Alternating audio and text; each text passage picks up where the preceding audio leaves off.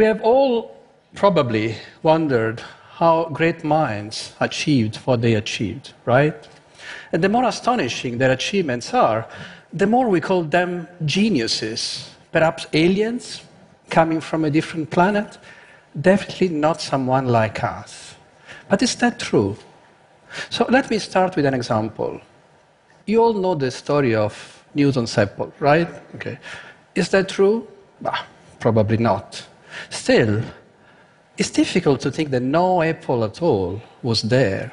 I mean, some stepping stones, some specific conditions that made universal gravitation not impossible to conceive. And definitely, this was not impossible, at least for Newton. It was possible. And for some reason, it was also there, available. At some point, easy to pick as an apple. Here is the apple. And what about Einstein? Was relativity theory another big leap in the history of ideas no one else could even conceive? Or rather, was again something adjacent and possible to Einstein, of course. And he got there by small steps in his very peculiar scientific path. Of course, we cannot conceive his path, but this doesn't mean that the path was not there. So, all this seems very evocative, but I would say hardly concrete if we really want to grasp the origin of great ideas, and more generally, the way in which they new enter our lives. As a physicist, as a scientist, I've learned that posing the right questions is half of the solution.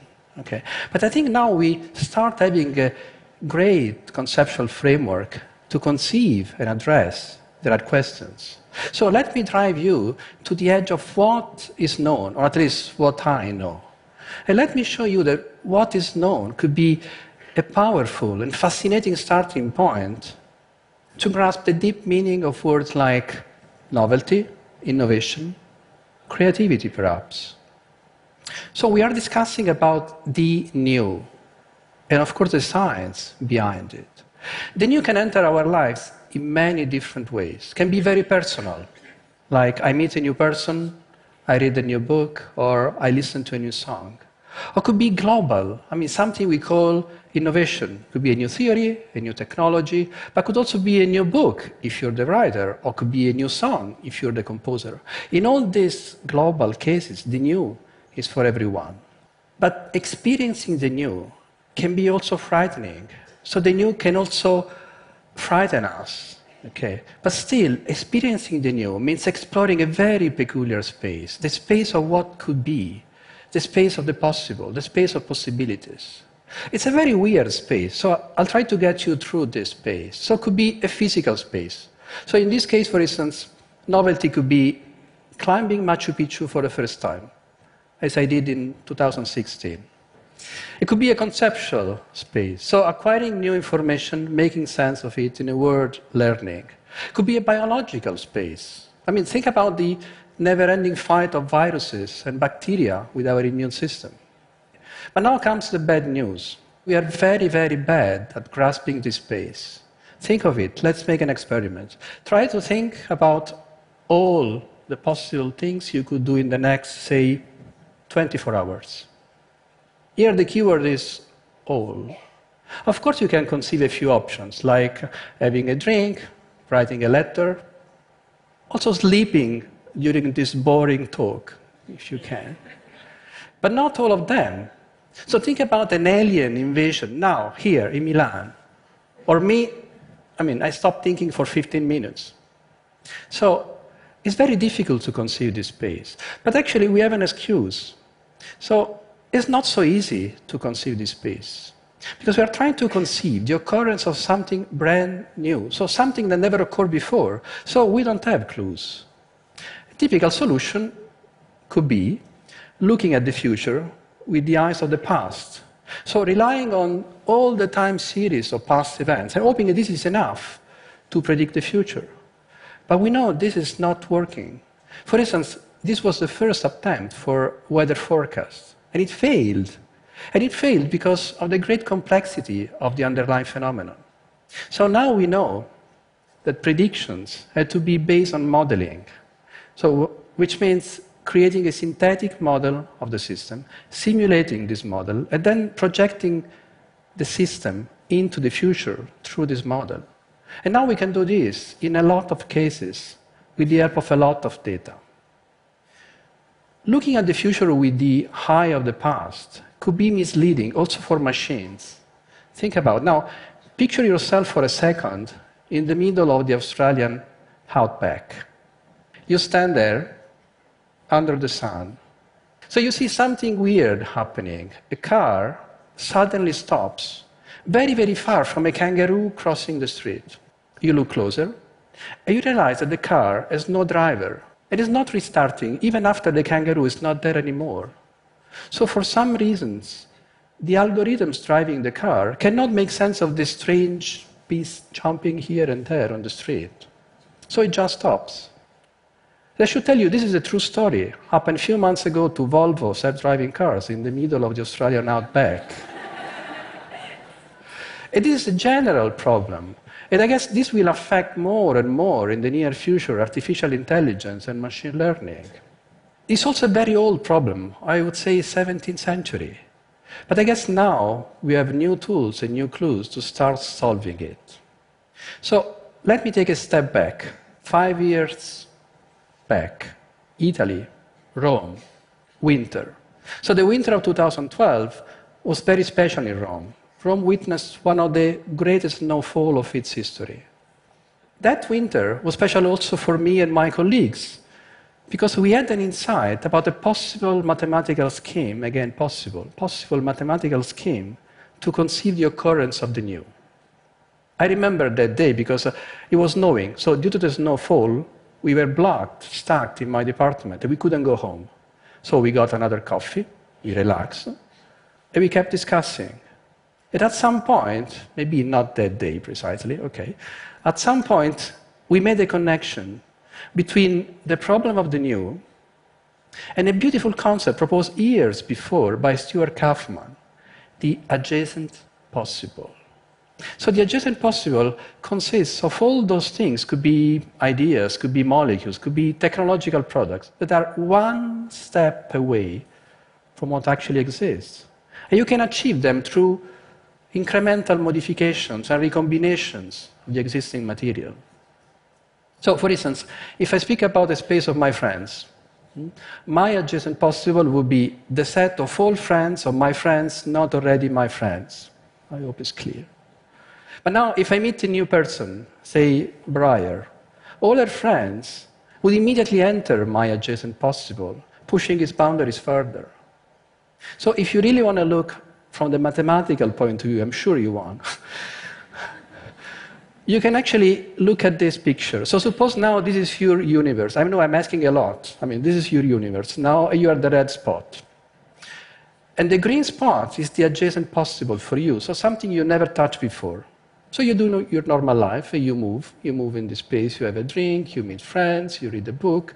At some point you end up on the green spot. So you meet Briar for the first time. And what happens? So what happens is there is a new part, a brand new part of the space becoming possible for you in this very moment, even without any possibility for you for, to foresee this before touching that point. And behind this, there will be a huge set of points that could become possible at some later stages. So you see, the space of the possible is very peculiar because it's not predefined. It's not something we can predefine. It's something that gets continuously shaped and reshaped by our actions and our choices. So we were so fascinated by these connections we made. So scientists are like this. And uh, based on this, we conceived our mathematical formulation for the adjacent possible 20 years after original Kauffman proposals.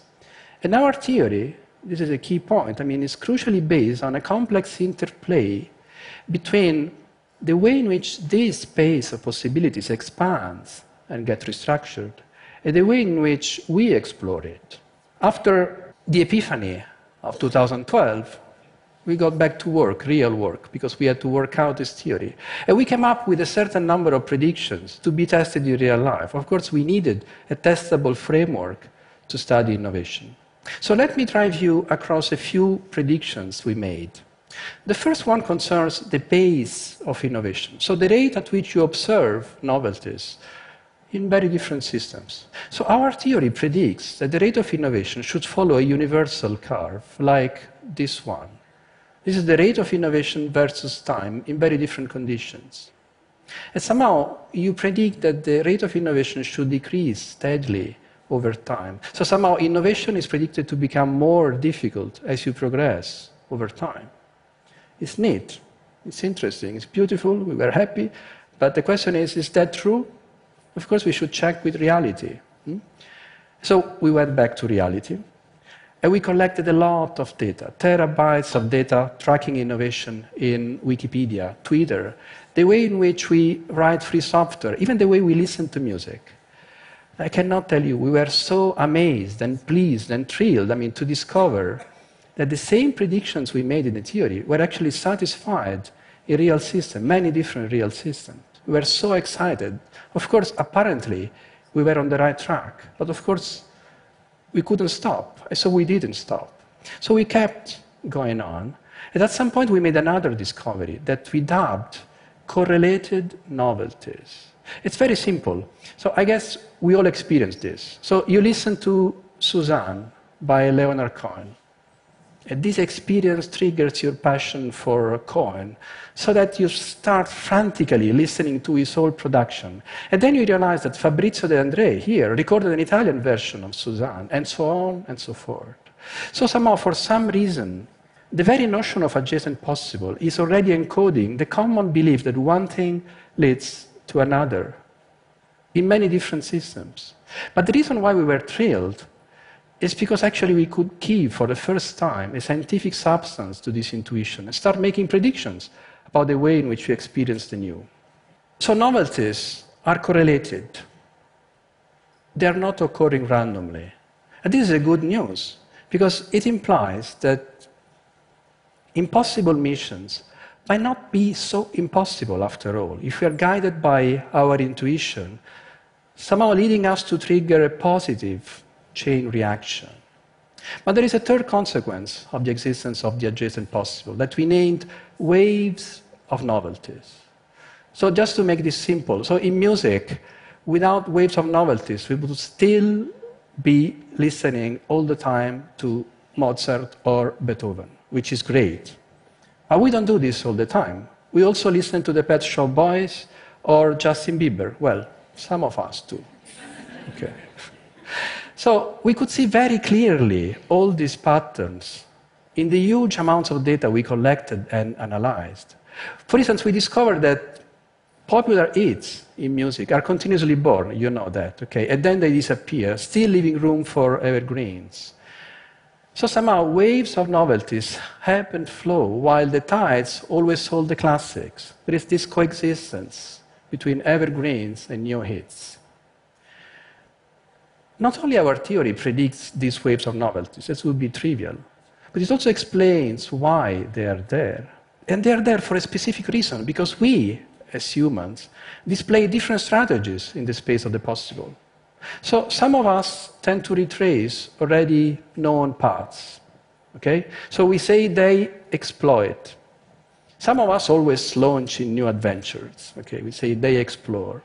And what we discovered is all the systems we investigated are right at the edge between these two strategies. Something like 80% exploiting, 20% exploring. Something like blade runners of innovation. So it seems that the wise balance, you could also say a conservative balance, between past and future, between exploitation and exploration is already in place and perhaps needed in our system. But again, the good news is now we have scientific tools to investigate this equilibrium, perhaps pushing it further in the near future. So, as you can imagine, I was really fascinated by all this. I'm fascinated by all this. Our mathematical scheme is already providing cues and hints to investigate the space of possibilities and the way in which all of us create it and explore it. But there is more. This, I guess, is a starting point of something that has the potential to become a wonderful journey for a scientific investigation of the new, but also, I would say, a personal investigation of the new. And I guess this can have a lot of consequences and a huge impact in key activities like learning, education, research, business. So, for instance, if you think about artificial intelligence, I'm sure, I mean, artificial intelligence, we need to rely in the near future more and more on the structure of the adjacent possible, to restructure it, to change it, but also to cope with the unknowns of the future. In parallel, we have a lot of tools, new tools now, to investigate how creativity works and what triggers innovation. And the aim of all this is to raise a generation of people able to come up with new ideas to face the challenges in front of us. We all know.